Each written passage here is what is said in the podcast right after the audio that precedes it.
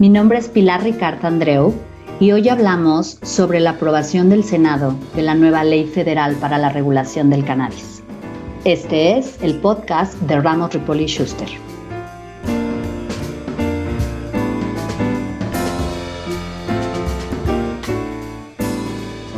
Pues como todos sabemos, el 23 de noviembre el Senado aprobó la el proyecto de la nueva ley federal para la regulación del cannabis. Esta fue una muy buena noticia porque de alguna manera ya, ya hay una aprobación de parte del Senado. Falta todavía diputados. Se estima que ellos definan en la actual legislatura, que es el 15 de diciembre, que ellos puedan revisar que diputados puedan revisar este proyecto de ley ya aprobada por Senado y entonces sería una muy buena, muy buena manera de finalizar el año, ¿no? Todavía estamos en veremos, pero bueno, ya, ya, es un pasito más. ¿Por qué estimamos que es una buena noticia esta propuesta de ley federal para la regulación del cannabis? Como lo habíamos platicado anteriormente, la Ley General de Salud en el 2017 sufrió una reforma en la cual desde ese entonces ya había sido aprobado el cannabis la realidad es que, y personalmente estimo que no nada más fue para uso medicinal, sino también lúdico, pero al final del día, esa reforma que se dio en el 2017, aun y cuando está vigente, continúan irónicamente pendientes los reglamentos sanitarios al respecto para poder llevar a cabo todo el tema medicinal, ¿no? Entonces, mientras los reglamentos para la operación de esa reforma continúan pendientes, simultáneamente se ha, se ha gestado esta ley federal de cannabis, la cual tiene por objetivo prácticamente y exclusivamente el uso adulto del cannabis psicoactivo. Vamos a enfocarnos con esta ley federal para la regulación del cannabis en un uso del cannabis lúdico, por decirlo de alguna manera. Esta ley tiene un poquito más de forma, a diferencia de las anteriores, porque ya habían existido proyectos anteriores. Digo tiene mucho más forma porque está estructurado de una manera en la que supletoriamente contempla la Ley General de Salud, eh, supletoriamente habla del Código Penal que aplicaría, habla como tal del instituto y de la creación del Instituto Mexicano para la Regulación y Control del Cannabis, como un instituto como tal que, mm, que tenga su cargo, aun y cuando este instituto dependa jerárquicamente de la Secretaría de Salud, tenga su cargo todo aquello que sea relacionado con el consumo, la distribución, el cultivo, la comercialización del cannabis y sus derivados para el uso adulto del cannabis psicoactivo.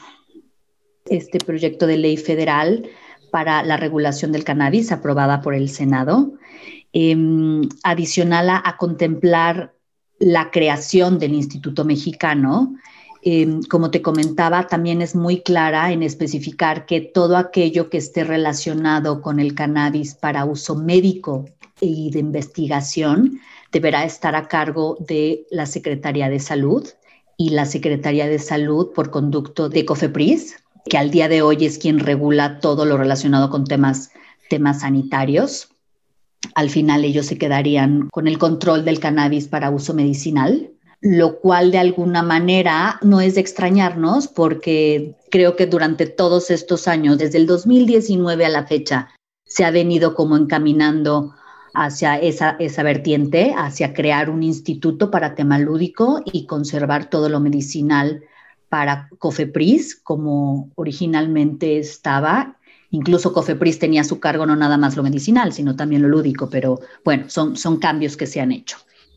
Adicional a, a, esto, es clara la nueva, la nueva ley federal para la regulación en el hecho de, de sí hablar de las licencias que podrá otorgar, sí hablar de los permisos, incluso considera y contempla dentro del proyecto que se tendrán que generar o crear los reglamentos para poder operar em, o ver qué requisitos se necesitarían para ser em, titulares de una licencia o para ser titulares de un permiso como tal de un producto, ¿no? Pero de manera general nos da un escenario mucho más claro al exponer que se podrá consumir, distribuir, comercializar, importar y exportar incluso, cultivar cannabis y sus derivados para uso psicoactivo, nos detalla y es muy enfática en el tema adulto porque incluso se prohíbe el, consumo del cannabis en lugares públicos o en lugares donde eh, estén menores de edad o en lugares donde se vendan además otro tipo de, productos eh, como alcohol, ¿no? O otros, otros eh, psicotrópicos ya centra un poco más donde sí pudiera realizarse este consumo, ¿no? Incluso también habla de sanciones, habla de asociaciones que pudieran también no comercializar, pero sí unirse para el consumo del cannabis. En algunos aspectos prohíbe la publicidad respecto del cannabis cuando no está eh, basada en estudios que realmente comprueben su eficacia, ¿no? O que no generan otros efectos contradictorios.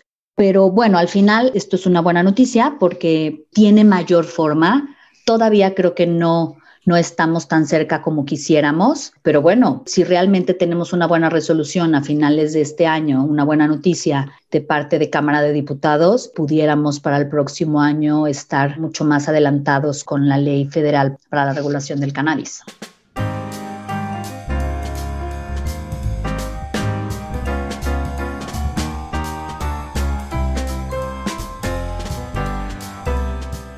Esta ley federal para la regulación del cannabis es de vital importancia para dos sectores. Digo, habrá muchos más y contempla muchos más, pero principalmente vamos a enfocarnos al consumidor, al consumidor que de alguna manera quiere, mm, por efecto lúdico, consumirlo, ¿no? pudiera hacerlo libremente. Si se habla de ciertos porcentajes, porque no nada más estamos hablando de la cannabis como tal, llamémoslo en cigarro, ¿no? Se podría estar considerando también la creación de otros productos que contengan cannabis y sus derivados, que sean como productos finales. Entonces, sí, sí se habla de porcentaje, es el 28, son 28 gramos, pero eso estoy hablando como para consumo final, ¿no? O sea, como consumo fumado, por decirlo de alguna manera, y, y contando con las licencias pertinentes y demás entendemos que esto no será tan libremente como, como de ir y comprar unos cigarros, porque los cigarros ya ni licencias necesitan, ¿no? Para, para equipararlo un poco. Esto no, tú tendrás que tener una licencia y un permiso para poder venderlo y por consiguiente cumplir con ciertos requisitos para poder adquirirlo, ¿no? Mayor de edad, en ciertos establecimientos. Incluso hay algo muy importante que, que marca este proyecto que habla que no podrá comercializarse, estoy hablando de lo, de lo lúdico nada más, ¿eh? que no podrá comercializarse en Internet. Ahí de alguna manera, ¿no? Habrá que ver qué tanto se apruebe, qué tanto se modifica, pero al día de hoy así está el proyecto de ley. Y bueno, el consumidor como tal pudiera adquirirlo con ciertas especificaciones y en ciertos lugares autorizados, pero pudiera adquirirlo tanto para consumo, insisto, como tipo los cigarros, por decirlo de alguna manera, ¿no? O como integrado en un, en un producto terminado. Por otra parte, para aquellos empresarios que estén interesados en empezar a comercializar todo este tipo de productos que tengan como ingrediente el cannabis y sus derivados, que no nada más estén enfocados en la parte medicinal, que no hablemos, que no precisamente tengan que ser farmacéuticas o, o empresas destinadas a este tipo de, de actividades, se abre un abanico de posibilidades también para ellos. Es importante ser muy conscientes en que esto genera una amplia responsabilidad porque al final del día es un ingrediente activo psicotrópico que, que, debe de cumplir con mucha regulación sobre el tema. No es no es algo menor. Sí se pactan o se establecen varias sanciones de no cumplir con ciertos requisitos como empresario. Uno de ellos indispensable es contar con las licencias pertinentes y con los permisos pertinentes. Si limitan cierto número de licencias por titular, adicional a eso, también es una gran oportunidad para todos aquellos que tienen varios sembradíos o tierras, ¿no? Y, que ahí están y que no se cultiva, pero sabemos que pudiera ser una gran oportunidad el cultivo de, esta planta. También es posible, también sería posible, también está limitado a cierto número de hectáreas, se le está dando prioridad para el tema de cultivo a aquellas comunidades marginadas o indígenas, incluso se les daría apoyo para el cultivo, pero al final del día todos pudieran tener acceso a lograr estas licencias siempre y cuando se cumplan con las especificaciones. El hablar al día de hoy de punto y coma de los requisitos para ello se vuelve un poco complicado por no existir todavía los reglamentos para tal efecto, pero la buena noticia es que sí está aprobado el cultivo, que sí puede ser un particular, una persona física o una sociedad, y que bueno, lo, ideal es ir preparando todo esto y estar como muy conscientes de que sí se va a poder, poder lograr o sí va encaminado en que, en que esto se lleve a cabo y estar preparados.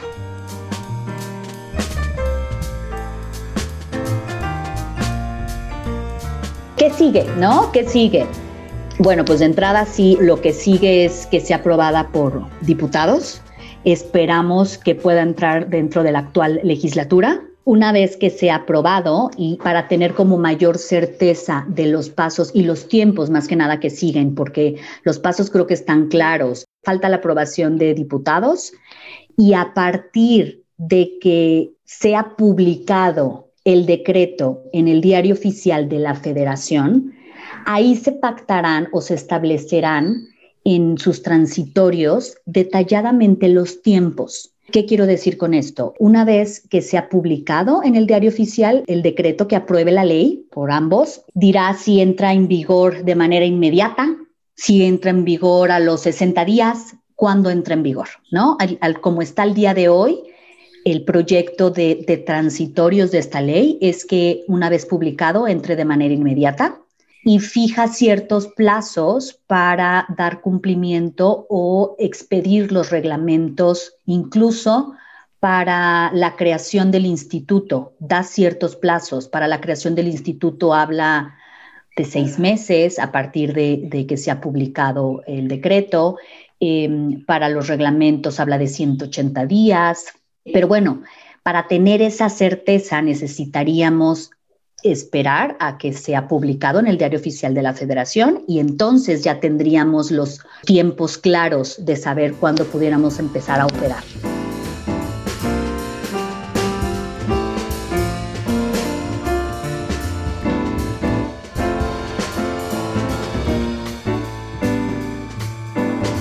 Mi nombre es Pilar Ricard, especialista en Derecho Regulatorio en Ramos Ripoli Schuster para cualquier duda sobre este tema, pueden contactarme en las redes sociales de Ramos Ripoli Schuster en Facebook, Twitter, LinkedIn e Instagram.